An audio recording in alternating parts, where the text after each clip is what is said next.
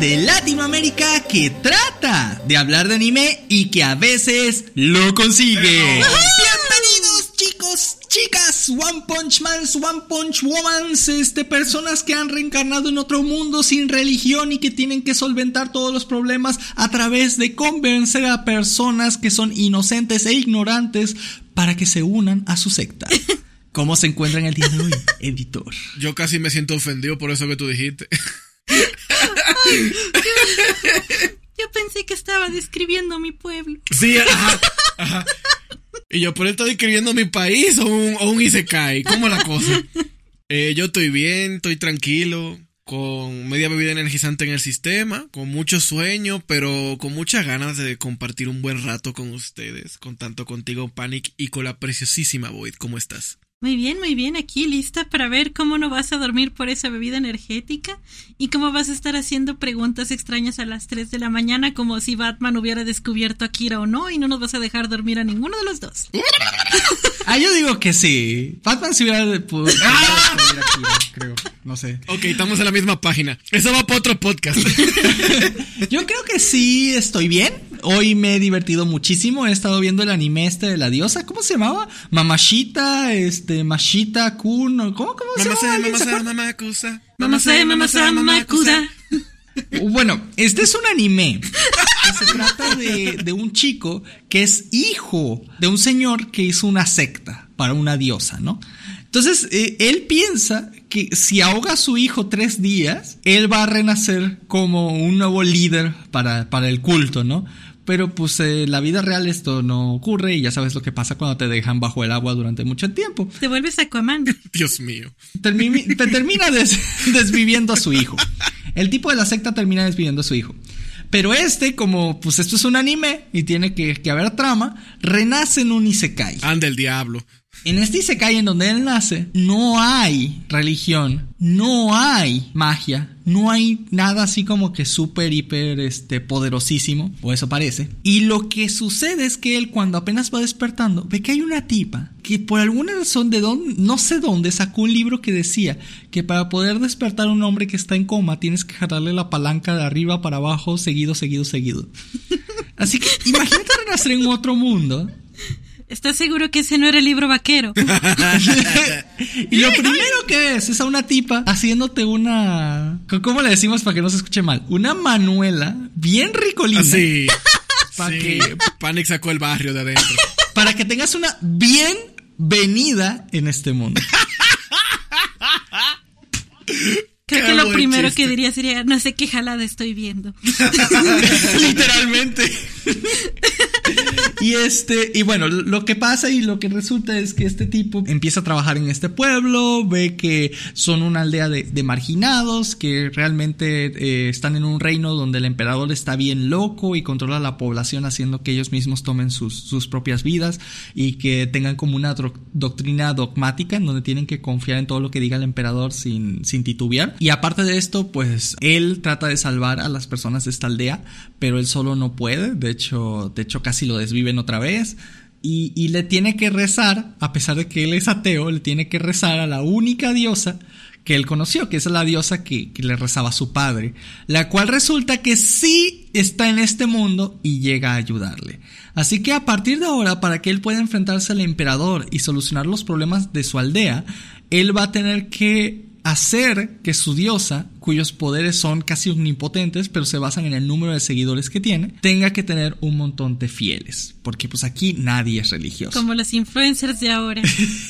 Eh, ves a un tipo que es súper ateo consiguiéndole seguidores y haciéndole su propia religión a esta diosa para que se haga más poderosa y efectivamente resuelva los problemas de este mundo por ella sola.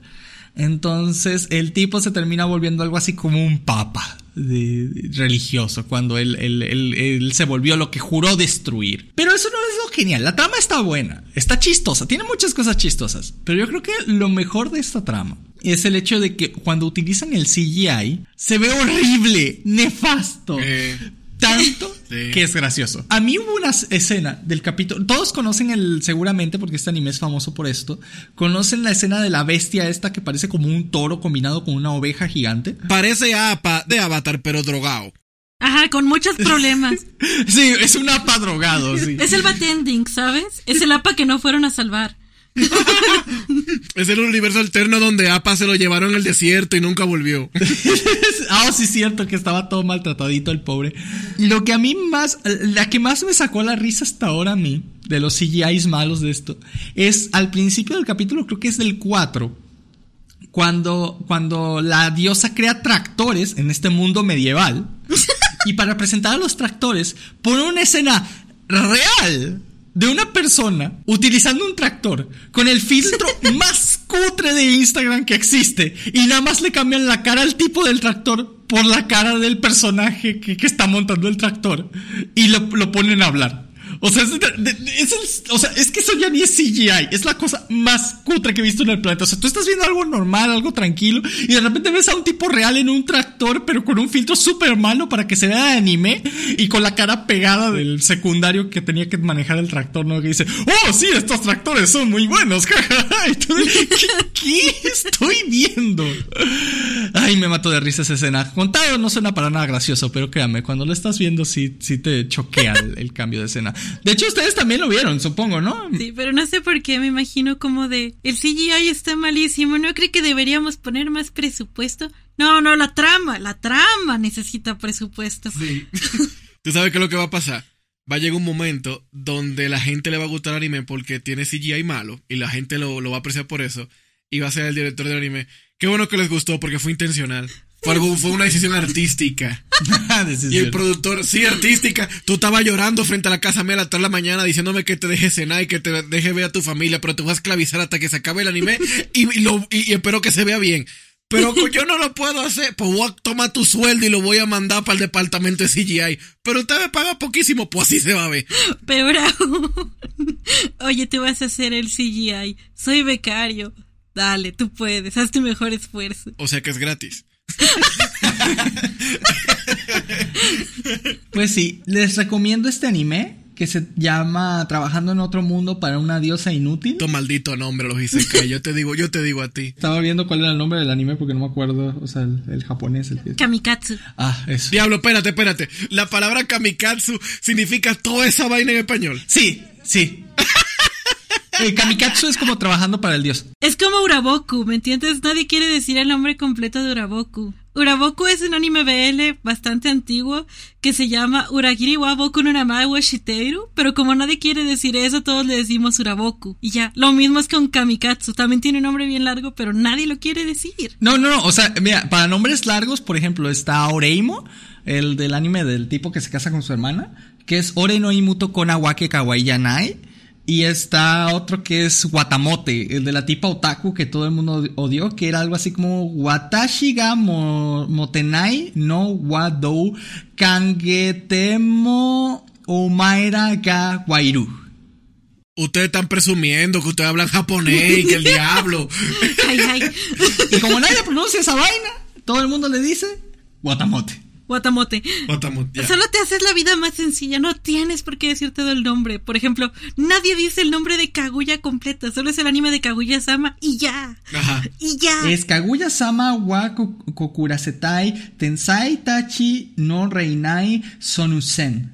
Ese es el nombre completo. Y significa, de hecho significa, la señorita Kaguya quiere declararse la guerra de los genios por el control de las mentes y el amor. A este punto, los nombres de anime es un resumen de la sinopsis. Claro que sí. Sí, sí, sí, de hecho De sí. hecho, ¿te acuerdas cuando hicimos el video de los isekais? Que vi un isekai que básicamente describía todo lo que iba a pasar. Como Sí. esa vez que caí en otro mundo con nada de habilidad y entonces encontré una espada mágica. No, y, y el anime este que cada, el nombre del episodio completo era todo ¡Ah, el sí spoiler. es cierto! Ese anime que tenía los nombres más largos. Ajá, ajá. ¿Cómo se llamaba? Este, se llamaba algo de, de My Healer, no sé qué, y no, no es Red of the Healer, era... Don't hurt me, my holy. Ajá, Don't Don't Hurt Me My My Healer, Healer, sí, ajá, sí, sí, Y esa cosa, la más, la escritura del nombre de cada episodio era el tamaño entero de la pantalla en letras chiquitas. Y lo decían tan rápido que no era posible ni siquiera de entender. Pero era un resumen de todo lo que iba a pasar. Era algo así como de, nuestros viajeros se encuentran en una senda en donde se van a encontrar un hongo. Van a intentar matarlo, pero no van a poder. Luego de eso se lo van a comer y luego de eso se aparecerá un oso. Se hacen amigos del oso, pero descubren que tienen unas crías que están del otro lado del bosque y van a tener que salvarlos. Así que cuando van a hacerlo se dan cuenta que hay un mago malvado que te, dicen todo el episodio. Todo lo que va a pasar en el episodio está en el título. Todo, todo, todo, todo. Me recordaron a Dragon Ball. Aquí no nos vamos a andar con misterios. No, aquí no te vamos a dar misterios. Aquí ya, toma todo lo que necesitas desde el inicio. Y pues es un anime. Yo te voy a spoiler el anime y te va a gustar. De hecho, creo que había escuchado que, hacen eso para poder maximizar las ventas, porque es más fácil que caigas en los títulos como estilo clickbaiteros, como de, por ejemplo, este, esa vez que reencarné en un slime y este, y me comí una palomita por accidente, ¿no? Entonces es como de, ah, no, es que pedo con ese título, ¿no? Y lo terminas viendo. Creo que lo hace más que nada por eso. Ese anime del chamaquito que reencarnó porque su papá lo jugó, el, título debía ser diferente, el título debía ser, desperté en otro mundo de la mejor manera posible. es que me encanta. Las generaciones de ahora se dicen como, ay no, spoiler, spoiler. O sea, la, el primer capítulo de la Shippuden, la muerte de Gara. Ah, sí, no, este, o por ejemplo cuando era este, eh, estábamos viendo de si Goku era el Super Saiyajin, ¿no? Y era como de Goku se convierte en el Super Saiyajin legendario. Y ya, empezaba el capítulo, ¿no? Y tú de, bueno, pues ya me dijiste qué pasó. Cuando muere, creo que Freezer, que llega a Trunks, de, llega Trunks y asesina a Freezer. no, bueno, está bien. Y, la gente ahora quejándose por spoilers. La gente como ustedes pues, escuchaba eso, ya sabía que iba a pasar. Yo todavía me recuerdo a mí como, ¿y sí? ¿Y si no es Goku? ¿Y si es Byte? Clickbait en la época de Dragon Ball, vamos. Mira, que yo pensando ahora que estaba hablando de los títulos largos de Luis Isekai. Hace unos días yo estaba hablando con Boy cuando estábamos viendo los animes de temporada y nos estábamos muriendo la risa porque esta temporada hay ocho. ¿Ocho? Ocho Isekais. Sí. Ok, ocho. Yo estoy viendo tres a la madre. Y eso que tú eres fanático del género Luis Isekai. Pero yo me pongo a pensar en que yo no me acuerdo cuáles eran los Isekai de hace dos, tres, cuatro temporadas. De los Isekai que yo me acuerdo son Konosuba, porque en el canal de Panic Flash no hablamos de otra cosa. Me acuerdo del Slime, porque Panic, estaba emocionado por ese anime durante un tiempo. Y ahora del del CGI, porque está demasiado bueno. Pero yo me pongo a pensar, conchole, cada temporada los animes tienen una competencia absurda de quién va a ser el mejor anime de temporada. Pero luego hay un punto donde a ti simplemente te da igual cuál es el anime de temporada. Los animes lo están sacando solamente como para. Bueno, obviamente sacan los animes para que genere dinero. Pero ahora mismo lo están sacando como para ser la cosa más desechable del mundo. O sea, a este ritmo exponencial va a haber una temporada donde van a ver un anime shonen, 15 y se cae, y un romántico que está en hiatus. Por alguna razón. Porque el estudio está invirtiendo todo su presupuesto en un Isekai. Entonces, yo me pregunto, ven acá. Con todos los animes que han pasado, ¿Cuáles son los animes que ustedes se acuerdan como que han trascendido la prueba del tiempo, no? Que, que usted, no, ese anime fue tan bueno que a, más allá de que hicieron segunda temporada y lo que sea, ese anime se quedó con el público, a diferencia de los 20, 30 animes que están saliendo por temporada casi, que ya la gente ni se acuerda. Ay, es que es complicado. Es, es un tema difícil. Yo me acuerdo de los últimos 2, 3 años, Kimetsu porque es Kimetsu, ¿ok? Kimetsu ha seguido como que se ha vuelto como la, la, secuela espiritual a nivel de público de Naruto. Claro que sí, el Suzume. Ajá. Luego está, ahora que entró fuerte, Spy Family, ¿verdad? JoJo's ni siquiera lo voy a mencionar porque yo creo que la popularidad de los JoJo's se fue hace, hace un buen rato. Eh, JoJo's solo viven los fans de los JoJo's. Ajá, como que se quedó en su nicho. ¿Verdad? De los Isekais, yo creo que el más popular es Konosuba. Panic me corregirá. Creo que también Recero tiene su popularidad. No, pero Konosuba le gana. se le anunciaron la tercera temporada. Recero es, es muy bueno, no voy a decir que no, pero es que esto no se trata de cuál es mejor y cuál es peor, para que luego la gente no se sienta. Esto solo se trata de cuál es más popular. O relevancia en general. Porque antes salió un anime en el 2006, 2007, 2008, que también tenemos que decir no había tanta competencia, pero al menos en mi opinión, a nivel argumental había un poquito más de calidad. Sí, sí había. Porque como que se tomaba su tiempo de describir bien las historias y además buscaban manga que ya habían acabado. Y como que tú te acuerdas todavía no, Death Note, Susumiya Haruhi. Tú me entiendes, esos animes todavía la gente se acuerda. Y lo, y lo, tienen allá arriba. Te voy a decir algo con respecto a eso, perdón por interrumpir, pero es que hay una gran diferencia con principios de los 2000 ahora. Y no tiene que ver tanto con Japón, tiene que ver con nosotros. Cuando nosotros recibíamos anime directamente desde Japón, por ahí de la época de finales de los 1990, inicios del 2000, había una cuestión bastante importante que quiero recalcar y es el hecho de que no había manera de consumir anime legal la mayoría en Latinoamérica. Luego posteriormente, eh, pues como todos saben, llegaba canales como Fox Kids, pero todos los animes que transmitían eran animes estilo Kodomo, es decir, para niños niños, como Beyblade, Digimon, Medabots, todo ese tipo de cosas. Y luego posteriormente llegó Animax y Locomotion para poner este, bueno, los dos eran el mismo canal, para poner los animes un poquito más serios, que eran uh, Cowboy Bebop, Trigun, este, Evangelion y todo eso. Pero yo quiero poner el dedo en donde quiero decir que esto tardó demasiado. Para cuando ellos traían esos animes ya llevaba mucho de haberse estrenados. Entonces, para alguien que quería ver los estrenos que estaban en Japón, solo existía la, alternativa de verlo de manera ilegal en ese momento. Y cuando veías anime ilegal, tenías que verlo a través de recomendaciones usualmente. O sea, siempre llegaba una persona y te decía, Anda, saca tus sitios, saca los trucos para piratear. No, no, no, no, no, no, no, eso no se va a discutir aquí. Este, llegaba una persona, llegaba una persona, usualmente un amigo o alguien que hayas conocido por internet y te decía, ah, este anime está bueno, esta parte se está poniendo muy interesante de este anime y tales cosas. Y esos son los que, los que se traducían, porque aparte acuérdense que la mayoría de los mangas y animes en ese entonces, de hecho, fue la mayoría, o sea, todos casi, o sea, exceptuando un 1%, si quieres ponerlo así, todos eran traducidos por fans, los famosos fansubs. Ah, Entonces, ¿qué pasa? ¿Tú qué proyecto vas a tomar? El anime que, que, del que todo el mundo está hablando de él, que a todo el mundo le está gustando, o un anime X súper ñoño que nadie le va para bola. Entonces, ¿qué es lo que hacían los fans? Pues priorizar en su mayoría a, estos animes buenos. Por demanda también. Y por demanda, era por, por demanda nada más. Pero eso no significa que no hubiera animes malos. A mí me, y no, no lo digo, sé que no, no estás diciendo que no habían animes malos en ese entonces, así que déjame especificar. Es más que también eran la mayoría. O sea, incluso en ese momento, en ese tiempo, la mayoría de los animes eran malos y eran genéricos para su época. Y te lo digo porque yo Incluso habían animes que no eran populares. Sí, por supuesto. No, de hecho la gran mayoría de animes no se sean populares. Y es que yo veía cada cosa, por ejemplo, a mí me tocó ver animes, por decir lo echi, ¿no? Que habían del montón. Y es que había tantos. Le tocó, óyelo, a le tocó, como que era obligado. No, no, no. Lo que pasa es que, ¿sabes qué? Yo estaba en un periodo en donde veía anime, primero por deporte y segundo, yo no tropeaba los animes. O sea, es una vez, una vez que los empecé, no los terminaba. Tanto.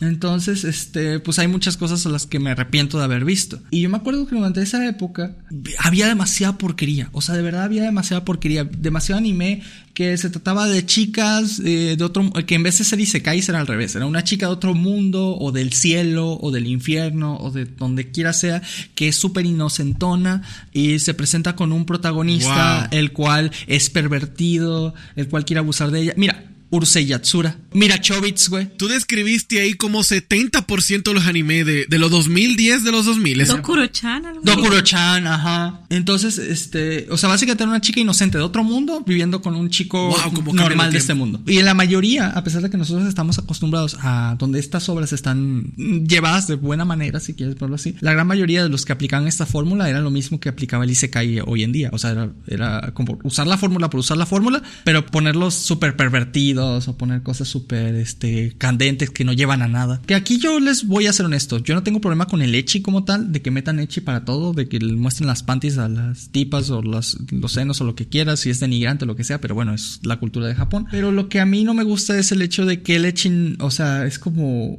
¿cómo se llama esto? ¿Un calientahuevos? De que no tiene sentido. No tiene sentido. O sea, si te vas a hacer una paja, vete un hentai. Si no te lo vas a ver y quieres ver la trama, pues ahí sí ve un anime. Y si quieres combinar cosas eróticas con, con trama, pues hazlo bien. Mete algo erótico de una vez. O sea, no, no tapes cosas, no hagas nada y, y, mete lo que tiene que ser. Como por ejemplo, creo que alguien que lo maneja muy bien, pero es un Seinen, es este, por decir una cosa de esa época, ¿no? Es este Elfenliet, ¿no? Que sí muestran cosas sexuales a cada rato, pero no desde un punto de vista de vamos a cochar, sino de un punto de vista de que pues es natural que los seres humanos tenemos nuestra versión desnuda.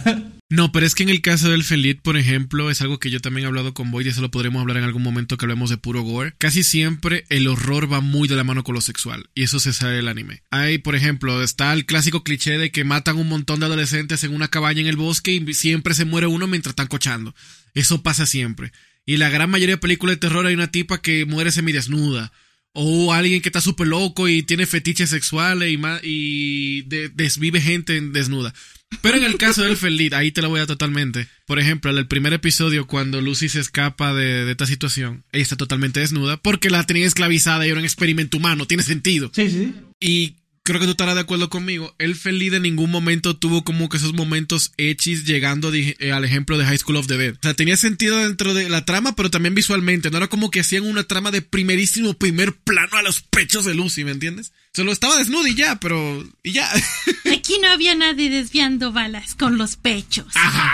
Tú ves el Feliet y cumple la misma. la misma función, el mismo estereotipo de lo que acabo de describir una chica que viene a otro mundo de una cosa extraña que termina siendo súper inocentona y termina viviendo con un humano normal. ¿Te das cuenta que es exactamente la misma fórmula para un anime de los 2000? Sí, sí, sí. Yo, yo, ahí tú describiste un montón, el 80% de los animes de esa época, full. Sí. Entonces, pues ahorita todo el mundo se queja de los isekais, ¿no? De que es lo mismo de siempre, pero incluso en esa época, hace tiempo, existía lo mismo. También existió la temporada de las mascotas. Las mascotas hace referencia a ese tiempo que habían en, en los Kodomo que es en los animes para niños, en donde durante los años Tengo un Digimon, tengo un Pokémon, tengo un sí, Sí, un, un Beyblade que tiene una criatura dentro que me obedece. Es, no, es, no es un niño peleando, no es un niño en guerra, ¿no? Es un niño que posee a un animal, un robot, un lo que sea, que es su amigo y que lo más importante es la amistad que tiene con, con esta cosa y que a través de eso va, va a pelear de alguna manera con, con otros niños, con otras personas. ¿no? Va a ganar por el poder de la amistad. Va a recordar sus momentos más duros de la infancia. Y todo eso viene desde hace tiempo. O sea, en realidad no, no ha sido, este, no es algo nuevo. O sea, lo de los isekais porque es una moda más o menos eh, reciente, que ya ni tanto, porque ya lleva 10 años el auge de los isekais, desde que salió por primera a veces Sword Art Online, que creo que ya lo mencionamos la vez pasada, ¿no? Que todo el mundo dice, es que Sword Art Online no es un, no, es un Isekai. Y yo sé como, ahí está. Sí, ya, ya lo hemos mencionado como en cuatro podcasts. Sí, no. si viaja a otro mundo y tienes que acostumbrarte a otro mundo para vivir en él. Y tienes que farmear. Ajá, sí hay que farmear. Isekai significa otro mundo.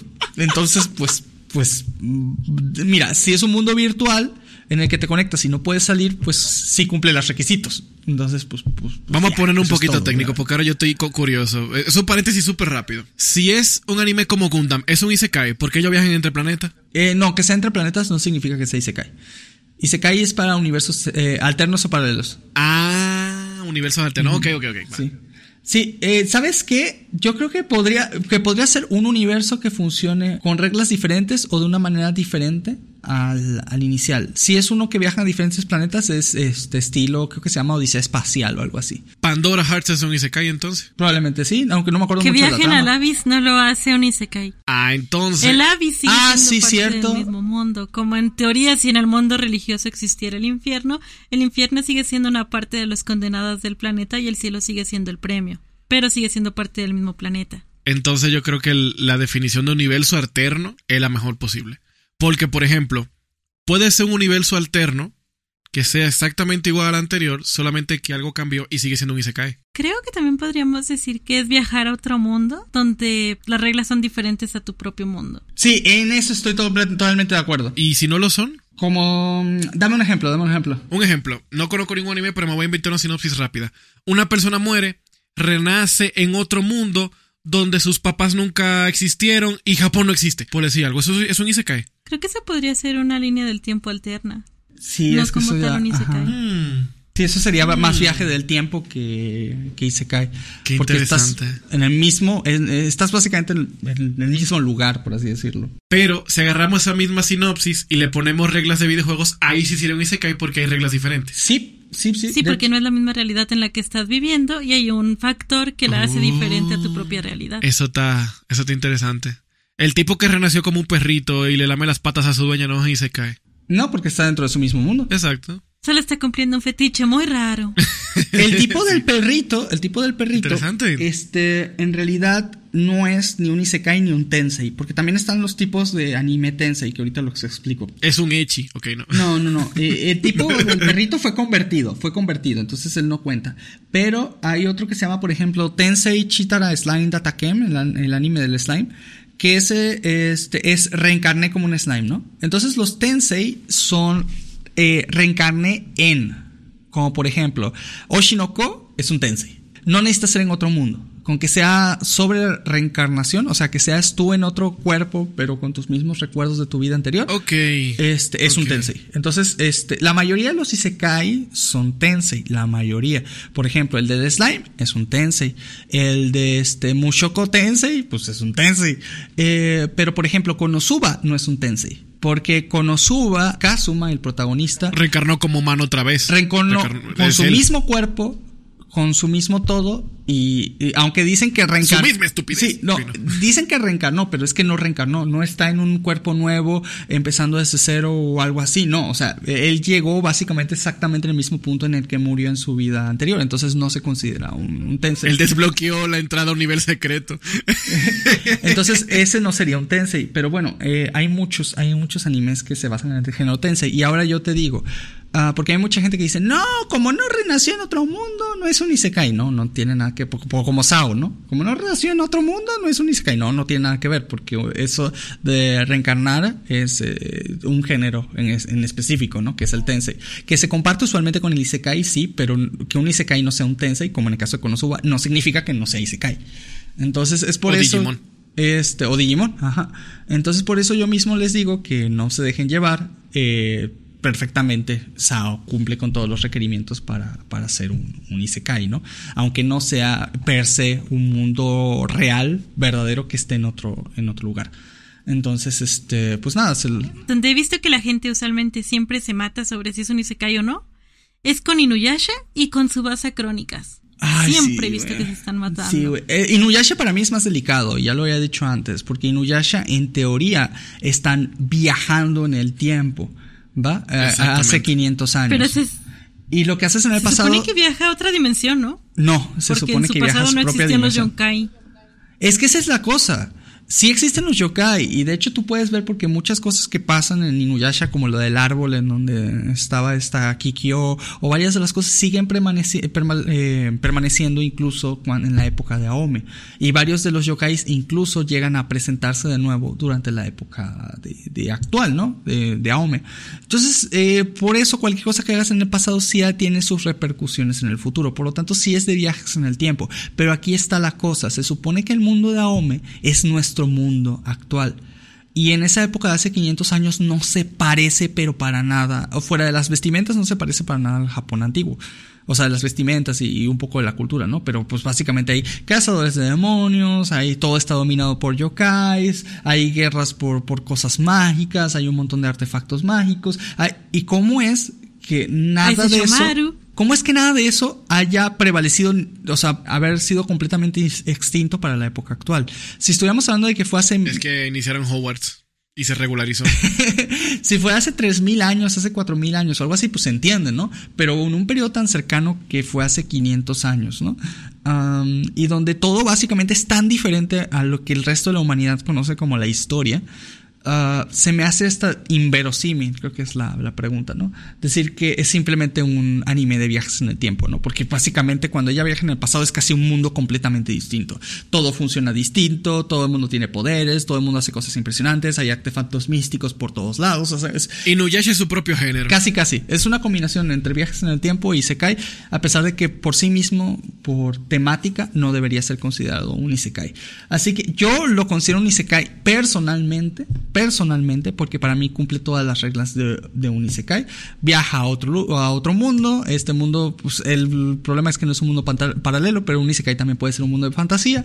Viaja a un mundo de fantasía en donde las reglas son distintas al mundo de donde ella viene. Así que para mí, eh, eh, y no, no es un viaje en el tiempo porque, pues de nuevo, no, no siento que haya correlación entre el tiempo en donde vaya Ome y, y la actualidad, ¿no? Aunque queden vestigios, no siento que sean, o sea, no se siente como que si fuera el, el futuro del mismo universo. Por eso mismo no, no lo considero. Pero bueno, eh, obviamente, eh, si tuviera que ser el abogado de los de las terminaciones, en, en, ese caso Inuyasha no es un Isekai, pero bueno. Inuyasha es básicamente Anakin Skywalker, eres un Isekai, pero no eres un Isekai. Sí. sí, estás en esta mesa, pero no eres un Isekai. Este, volviendo a la pregunta que yo le había hecho a ustedes, de los últimos animes que han salido en esta temporada, ¿qué anime ustedes consideran que realmente se ha quedado con el público? A diferencia de los animes que ustedes puedan considerar que son como que lo desechable que dentro de dos años nadie va a estar hablando de ellos. Obviamente el Suzume. Digo, el Kimetsu. El Kimetsu, Kimetsu, el Kimetsu sí. se quedó. El Kimetsu siento que va a estar muchísimo tiempo en el subconsciente colectivo. Sí, okay. sí, sí. No importa que haga uno. Attack on Titan también. Eso es verdad. También. Attack on Titan ya tiene, ya, yo creo que podemos decir que ya tiene el estatus de clásico. Sí. O sea que si alguien nuevo en anime hay que decirle, tiene que ver Attack on Titan. Pero es que también pongámonos de acuerdo, ¿cuánto tiempo lleva Attack on Titan? Desde Con que ya se va a acabar. Ya 10 años, creo que la primera temporada es de 2013. Nada, déjate de eso. Attack on Titan entonces no entra. Déjate de eso. Attack on Titan ya casi, casi podemos ir con un anime viejo. Diría que Spy Family, pero siento que fue como una no flama creo. perdió mucho y se terminó apagando a sí misma. Yo tampoco Sí, creo no, que no llegue el creo. estatus así. Yo, yo, yo quise decir que Boku no Hiro. Sí, Boku no Hiro, pero eh, eh, ok, aquí va. ¿Cuándo empezó Boku no Hiro? Sí, 2016 creo. Voy a decir alguna de mis predicciones de lo que me gustaría decir que animes que se hayan vuelto tal vez no clásicos, pero bastante famosos, ¿va? Yo creo que en primer lugar, para mí, sería One Punch Man. Sí. O sea, sí, One Punch Man sí, todo el mundo sí. lo conoce, güey. O sea, y, y creo que es de los, de los más populares, este, incluso hasta el día de hoy. En eso estamos completamente de acuerdo. Ahí yo no pondría Mob Psycho, fíjate. Yo creo que en la categoría de película animada, Ok, era Your. Name. Ah, sí, sí, sí, totalmente. Sí, sí, Kimi sí. no claro. Nawa. Sí, sí, sí. Incluso más que las otras. Your Name sí, porque es más para el público general.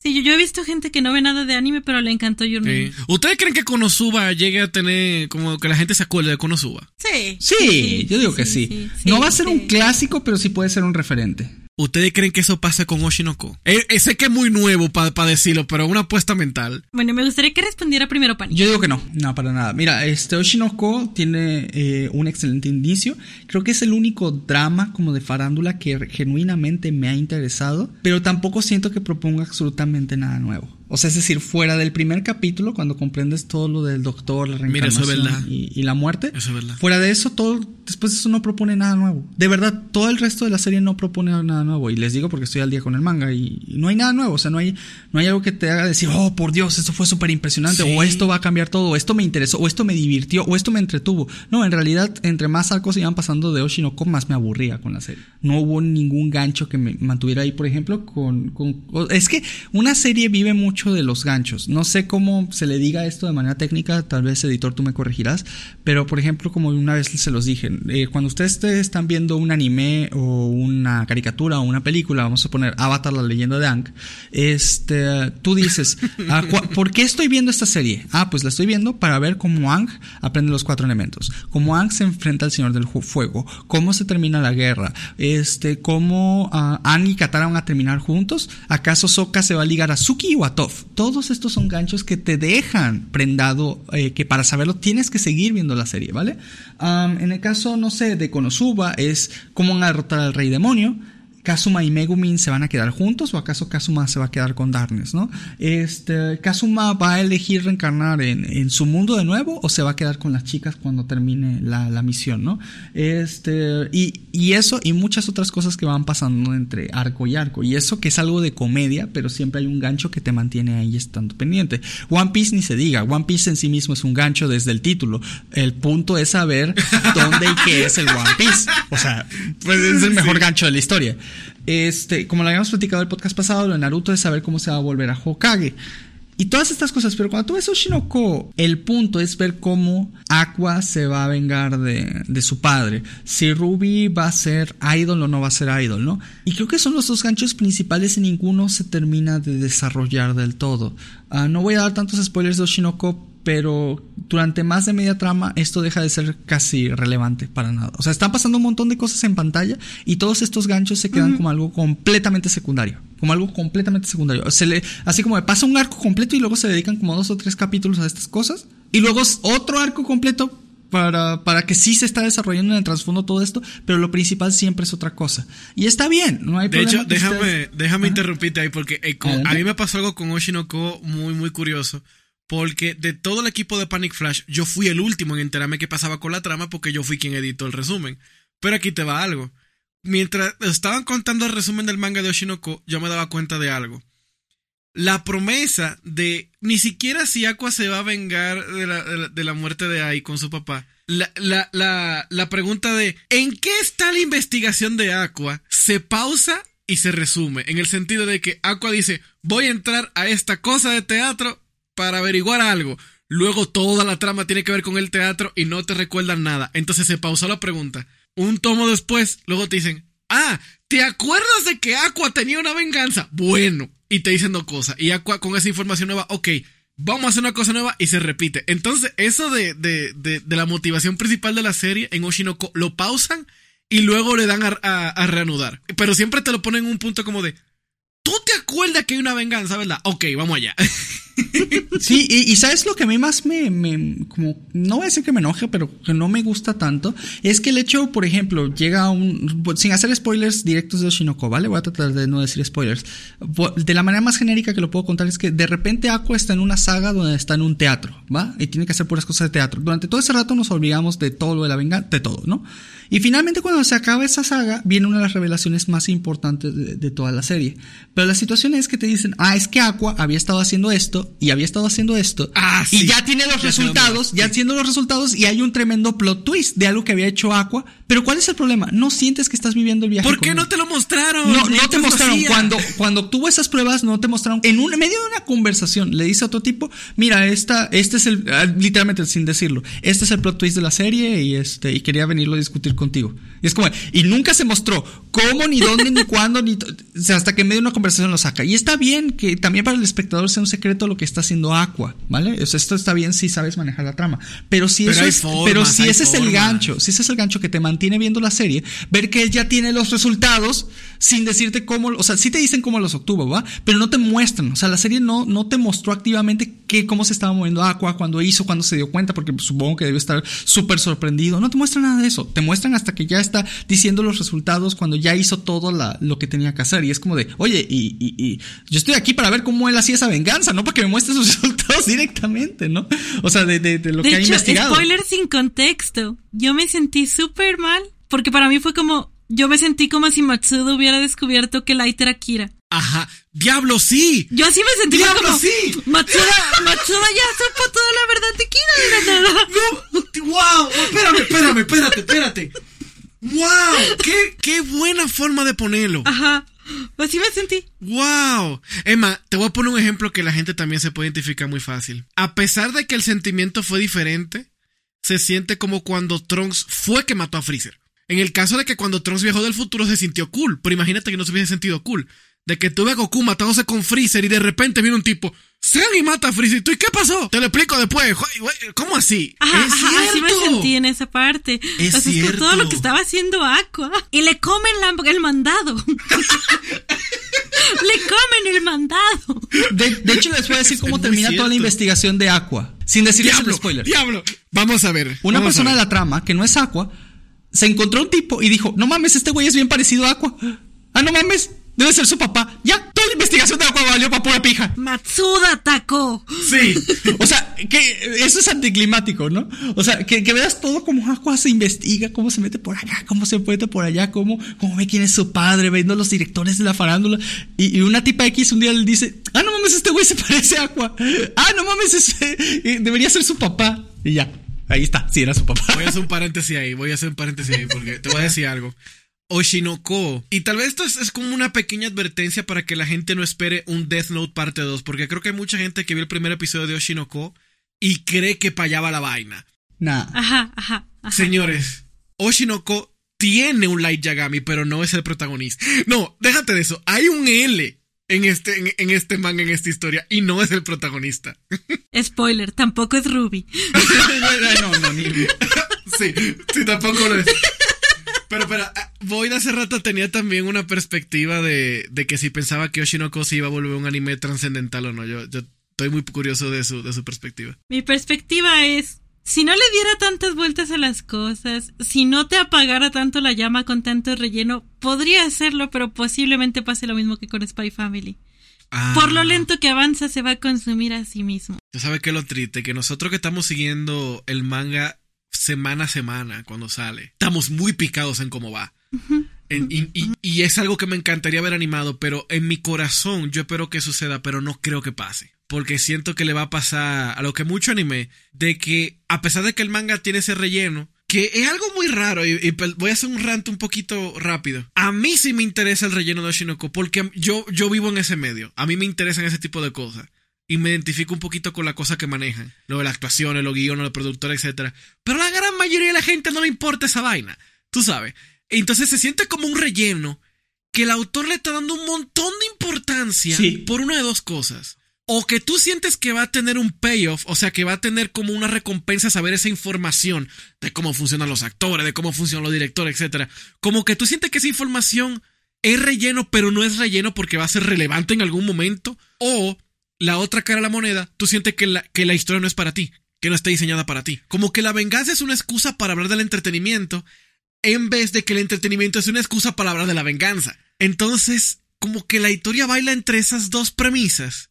Y yo siento que el espectador, la gran mayoría de la gente que empezó pensando que no vamos a ver un Death Note, un drama de, de, de reencarnación y buscar quién mató a mi mamá y que yo creo que mi papá porque soy bien... Se van a llevar una sorpresa. Yo tengo algo que decir sobre eso y es una comparativa entre dos obras que me encantan. Y una es Shigatsuga Kimi no Uso y otra es Yuri on Ice. El diablo. y Pero, el estudio de prueba. Qué cosas tan distintas. Sí, sí, sí, lo sé, lo sé, lo sé, pero tengo un punto. Ok.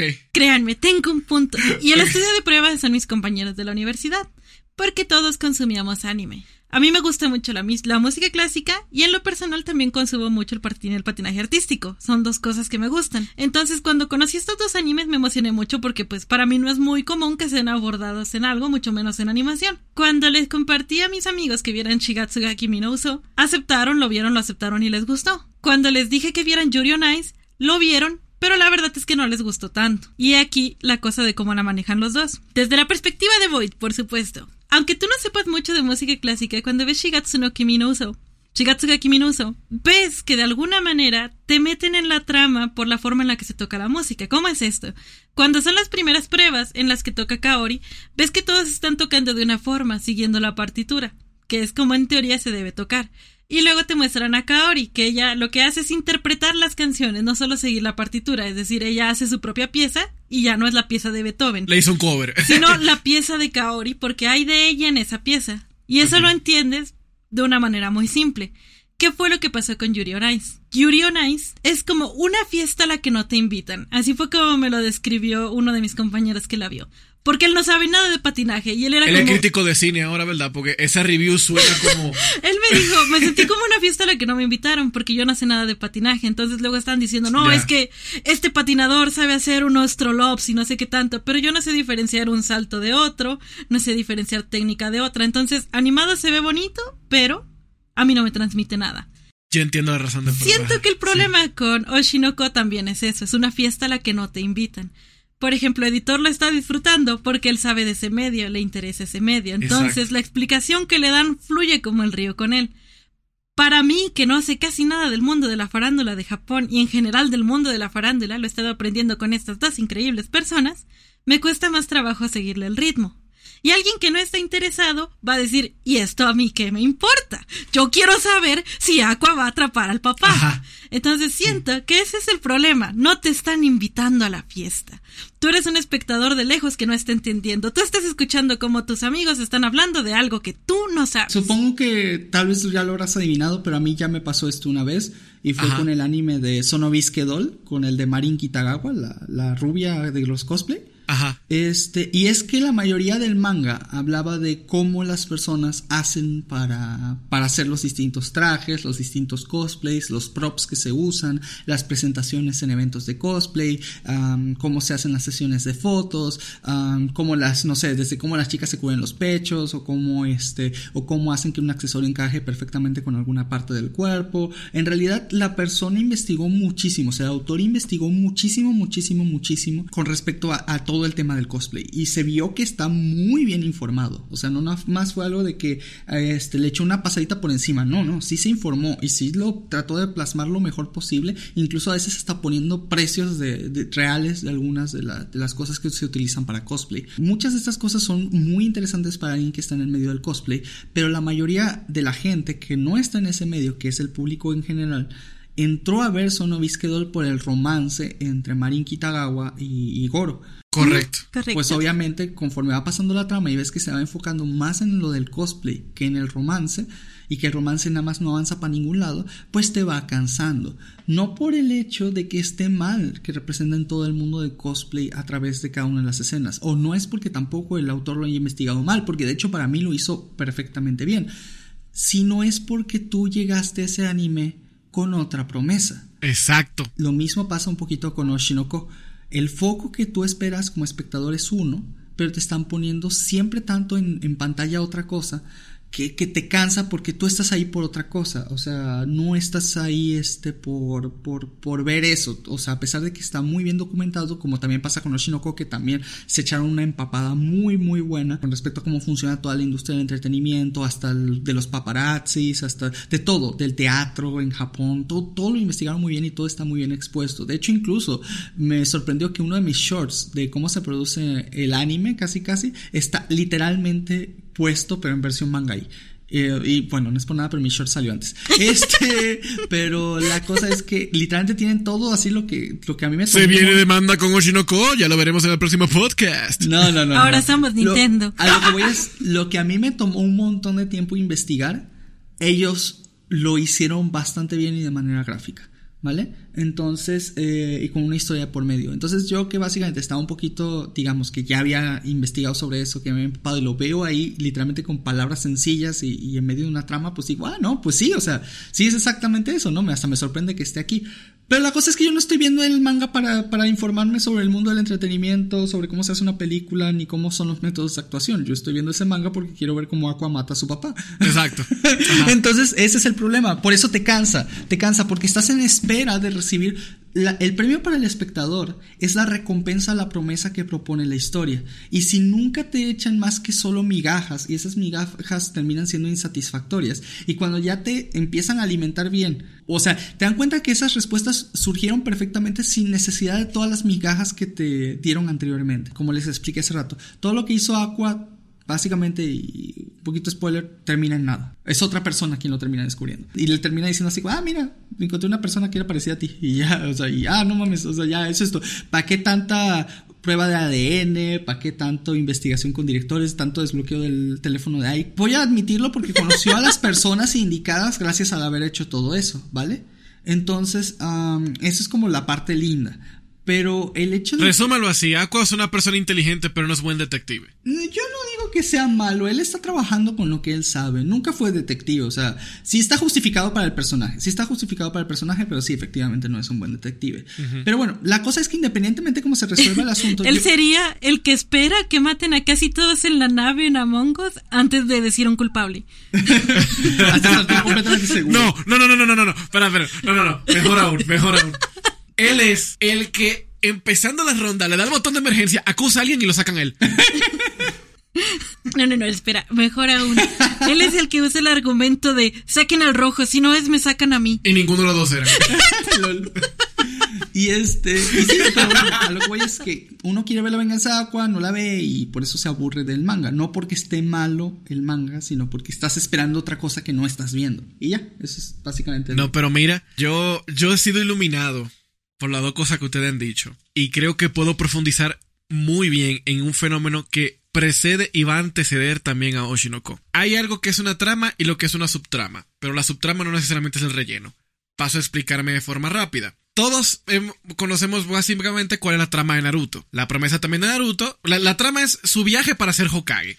Pero la pregunta y la promesa es, ¿Naruto se volverá Hokage sí o no? Ok.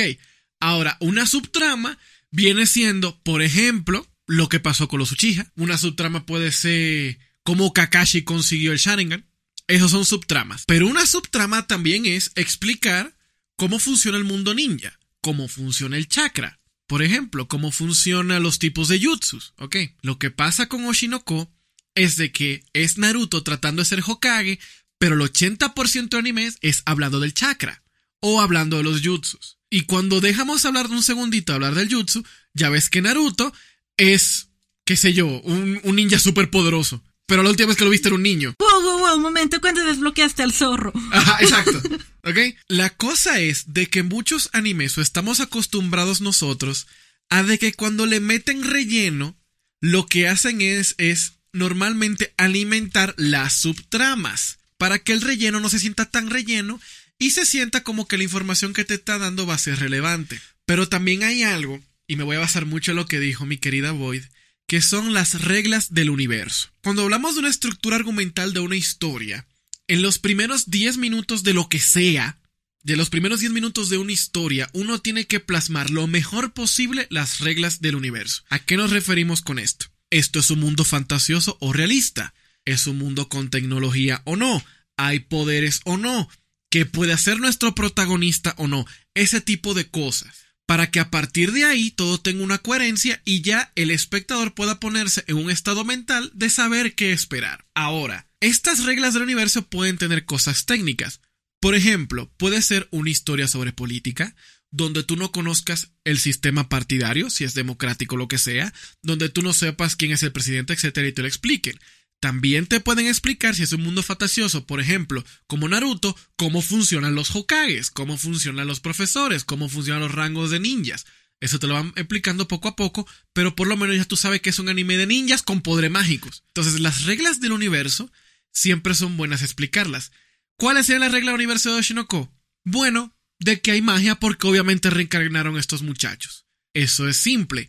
Pero lo que pasa es de que eso que dice Void, de que se pasa mucho explicando sobre el mundo del entretenimiento y que no tiene ningún estilo de payoff, es el autor sintiendo que está todavía explicando las reglas del universo. Mm. Porque él agarra la subtrama o entre comillas el relleno para explicar esa información que se siente importante, pero que no avanza la trama principal a ningún lado. Y yo caí en una revelación con esto que usted ha dicho de Shinoko. Eso pasa con casi todos los animes ahorita. Y los animes que han trascendido bastante son los que su compleja ley de, su universo los explicaron muy bien. Y con esto voy a llegar a mi punto final. Simplemente las reglas del universo de Oshinoko están mal contadas. Se acabó. Es algo de contarlas mal. Vaya. Por ejemplo, Full Metal Alchemy se explicó muy bien la alquimia. Nadie aquí sabía de alquimia. Y lo entendimos súper bien. Intercambio equivalente. Death Note en dos episodios entendimnos todo. Es más, olvídate todo episodio en uno. Entendimos todo. Quién era el protagonista, cómo funcionaba la Death Note y cuál era el motivo del personaje. Se acabó. Si tienes una de Death Note, no mates a todos de paros cardíacos. En Naruto entendimos muy bien lo de los ninjas. Cuídate de los ovnis. Está muy bueno. En Bleach entendimos lo, lo de las reglas de los Shinigami. Somos puro relleno. En One Piece entendimos que un mundo de pirata con poderes. En el primer episodio. Estira bien el brazo, puñetazo. En Spy Family entendimos que es un anime de espías. Waku waku. ¿Cómo le haces para decir todo eso tan rápido? Es el efecto energizante. No, recomiéndeme ese energizante. Este, una capacidad mental. Cuídate, Light Yagami. Este, pero eso es lo que voy. Ahora mismo está pasando con Oshinoko y creo que también le está pasando a Spy Family, de que le están prestando mucha atención a la subtrama con la excusa de explicar reglas del universo que no son necesarias de explicar, porque lo que están haciendo es teniendo la trama principal y por lo tanto no avanzando la promesa y pregunta principal, por lo tanto perdiendo totalmente el interés. Pero en el caso específico de Oshinoko, yo creo que está en el ADN de la forma de contar la historia, porque pasa en cada arco. En cada arco de Oshinoko pasa eso. Y ustedes me corregirán porque saben más de eso que yo.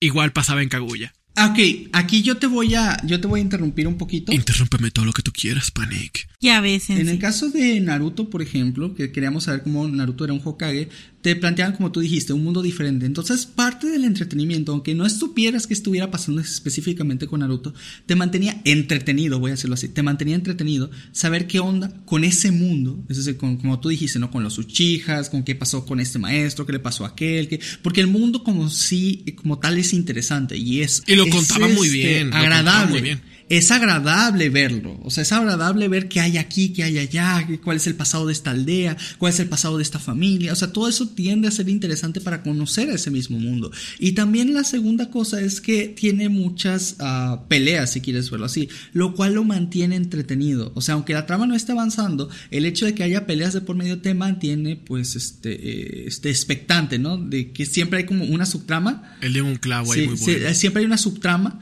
que te mantiene tanto entretenido como al mismo tiempo este, avanza aunque sea un poquito la historia. O sea, cada batalla, cada pequeña historia va avanzando un poquito el, el, el velo de a dónde nos dirigimos. No voy a decir que Oshinoko no lo haga, si lo hace, pero el problema es la forma, porque ver las peleas Exacto. es entretenido. Y sabes por qué están peleando y sabes los posibles resultados y no resultados de lo que están haciendo. En cambio, en Oshinoko ves todo una, un arco de una trama, no sé, en un teatro, donde te explican cómo se actúa, quién actúa, porque, y tú sabes que Aqua está ahí por la venganza. Entonces, sabes que tal vez quiera hablar con un director para sacar la información de ta, ta, ta, y te enteras al final del arco que, este, que al tipo ya ni les necesitaba sacar información, porque en realidad ya había descubierto otra cosa que tenía que comentarle a alguien más y ya había hecho todas las pruebas de ADN que necesitaba y había descubierto un montón de cosas. Pero eso tú nunca lo viste. O sea, es decir, te hace sentir que desperdiciaste todo el arco. Sí. O sea, te hace, ¿sabes qué te hace saber? Yo, por ejemplo, cuando vi ese arco dije, oye, pero si esta persona ya la había conocido desde el inicio del arco y en teoría durante la trama ya había tenido lo de las pruebas de ADN y todo esto, lo que estamos teniendo como revelación final pudo haber pasado en primer lugar mucho antes y al menos me pudiste mostrar cómo lo hizo o cómo, o, o cuando, que, cómo reaccionó cuando lo descubrió, porque al fin y al cabo Ajá. la promesa de Oshinoko no son peleas. La promesa de Oshinoko, les guste o no, es drama. Exacto. Es un anime de drama. Tú estás esperando ver eh, drama, tú estás esperando ver. Y sí te ponen drama, como por ejemplo la enemistad entre dos actrices, o el de que una mangaka no le guste cómo, cómo ado- adaptan su obra. Pero tú no sientes que tiene que ver con la trama que estás viendo, y al fin de cuentas, sí es drama, sigue siendo drama, no lo voy a negar. Pero no sientes que es el drama por el que llegaste aquí. No sientes que la trama está avanzando, no sientes que estás teniendo como una recompensa en el estilo de género que estás viendo, que es el drama. Y, y- y- y la verdad, eso, eso jode bastante. Y en los primeros arcos sí los tenías. O sea, Oshinoko no digo que sea una mala obra porque para nada. De hecho, lo pude ver completo sin que me aburriera tanto. Eso es cierto. Este, pero son los últimos arcos, son los últimos arcos los que a mí me han dejado con ese mal sabor de boca. Pero los primeros fueron bastante buenos. Lo del hasta la muerte de Ike, creo que esto no es un spoiler. Es muy No. bueno, es muy, muy malditamente bueno. El primer arco, el del manga este que le están haciendo una adaptación, está ahí más o menos. El segundo arco de la telenovela, de- del show, del reality show del romance, yo creo que es el mejor de todos, al menos para mí. Porque ahí sí sentías que Aqua estaba haciendo las cosas por una razón, veías cómo, cómo iban avanzando. Y había unas subtramas, como por ejemplo la de Akane, pero sí te daban drama. Ah, sí. Sí te daban sí. drama. Eso carrió ese arco. Sí. ¿Qué diferente hubiera sido? Mira, yo voy a hablar con un poquito de spoilers porque malita sea, ya, estamos mencionando nombre de Alco y ADN y que el diablo. En, en- en el arco de lo del teatro, ¿qué diferente hubiera sido lo siguiente? Aqua dice, yo voy a, yo tengo que hablar con el director de esta obra de teatro para que me dé una información. Pero mientras tanto, yo necesito seguir mi investigación por lo que sea. Yo voy a agarrar y le voy a quitar prueba de ADN a todo el mundo que esté aquí para averiguar lo que sea. Y tú ve, en un episodio, están ensayando y Aqua dice, hoy le tengo que quitar un cigarro a fulano. Tengo que ponerle y hacerle acá una conversación. Se le acerca, ¿no? ¿Qué está hablando? Va a tirar el cigarro a un sitio donde no puedo tomar ADN. Ah, eh, eh. Ok, lo agarré y lo llevo. Ajá. la prueba. Ah, revelación. Qué diferente hubiera sido eso Sí, totalmente. ver paso a paso lo que él está haciendo y al mismo tiempo tú cuentas todo lo que tú quieras del mundo de la actuación, de lo del drama de esas dos actrices, de que se están peleando, de su problema con el personaje, de que Aqua tiene que aprender a actuar porque es pésimo. Eso tú lo puedes contar de segundo plano, pero de primer plano, ponme a Aqua cuando llega a su casa que se molesta porque no consigue una prueba, o porque está confundido, o porque tiene problemas internos con, con, con ese, con eso, o porque tiene una sospecha tal vez paranoica de que lo están buscando. La cosa es cómo se cuenta. Porque todo eso que nosotros estamos mencionando ahora, te lo dicen al final de ese arco. Sí. Él lo vivió él solo, pero nosotros no vivimos esa aventura con él. Entonces, tampoco que me estoy, perdonen el término, masacrando a Oshinoko. Oshinoko yo creo que es un buen manga. Solo creo que se puede haber contado de una mejor manera. Sí, de hecho, justo con eso, y hablando de otro anime de temporada, es el equivalente a que en Yamada Kun el 80% de la trama sea que te expliquen cómo funciona el juego, Exacto. que los veas en misiones del juego, que te expliquen cómo es el farmeo, que te expliquen eh, por qué uno es paladín, por qué el otro es guerrero, por qué el otro es healer. Que te explique y que haya un súper técnicas. 20% de trama, de romance de los dos, y seas como, yo vengo aquí para ver cómo un gamer se enamora de la chica bonita. Exacto. A mí que me importa Foss. Miren, señores, hay historias exageradísimamente complejas en cosas técnicas, pero para usted disfrutar una historia no tiene el por qué saber cada una de esas cosas. Se agradece cuando una historia es técnicamente fiel a las reglas de su universo. Por ejemplo, si es una historia de hackers como Mr. Robot, recomendadísima, que te expliquen cosas sobre hackers, está bien. Pero una de las cosas geniales que hace Mr. Robot es que cuando un capítulo, por ejemplo, te va a dar algo sobre técnico de programación, por ejemplo, como un firewall, agarran ese concepto y durante un episodio lo aplican a algo personal que está pasando el personaje, otros personajes, y en un sentido metafórico, el episodio se desarrolla sobre eso. Pero no te pasan dándote una conferencia o un webinar de tres horas hablando de que un, firewall. Como pasa en Oshinoko, que duran un arco entero, no tiene más de actuación.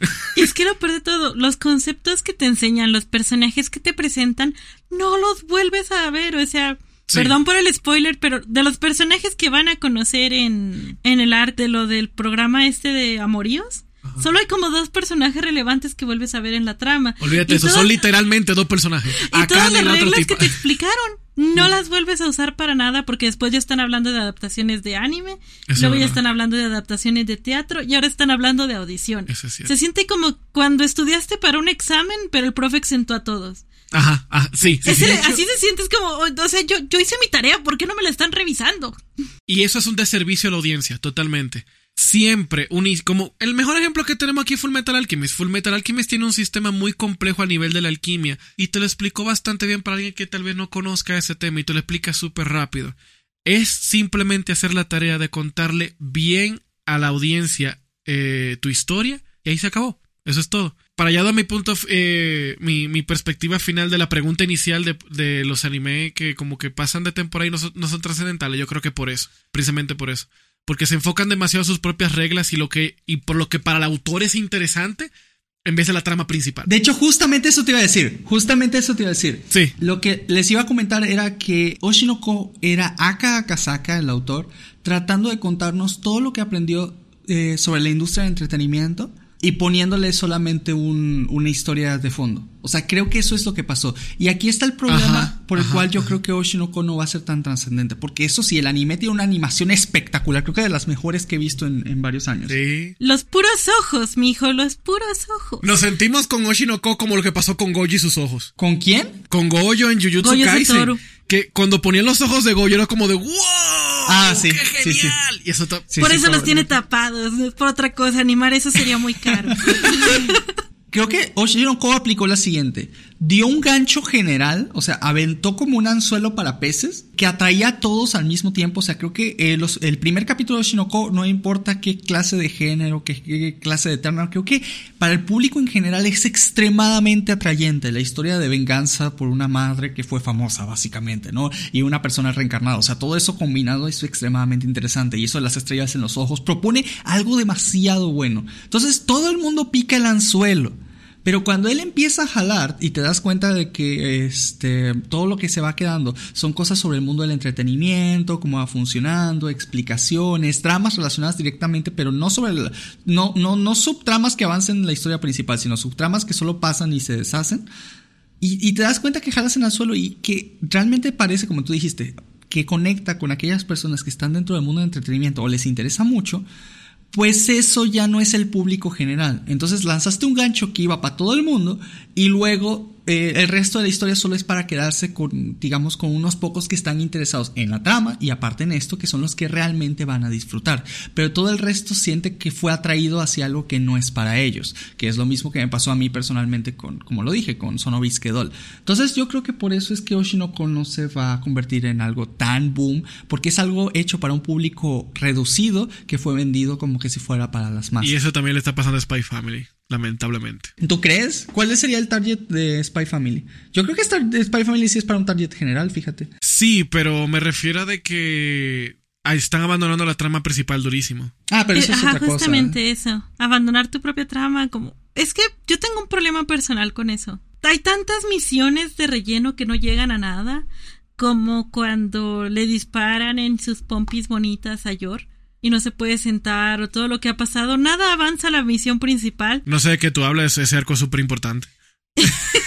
Desde que se vieron esos dos y hasta otra cosa que pasó con la mamá de Damian y con Yor, no ha avanzado nada la misión principal y siento que todo lo que he visto es como, ah, bueno, es otro capítulo que no va a ser relevante. La gente se emociona más cuando Anya consigue una estela de que Lloyd haga algo en general, o Yor, que avance en ello la trama de alguna forma. Pero te digo, a mí se me acabó la... Y yo estaba muy emocionada por Spy Family. Y ya se me acabó mucho la emoción por Spy Family. De hecho, ya ni siquiera me emocioné por la temporada 2. Yo no la vi porque pues ya estábamos al día con el manga. Entonces no soy mucho de ver la misma historia dos veces a menos que me encante. Mientras más ustedes hablan, yo creo que más como que caigo en el mismo punto.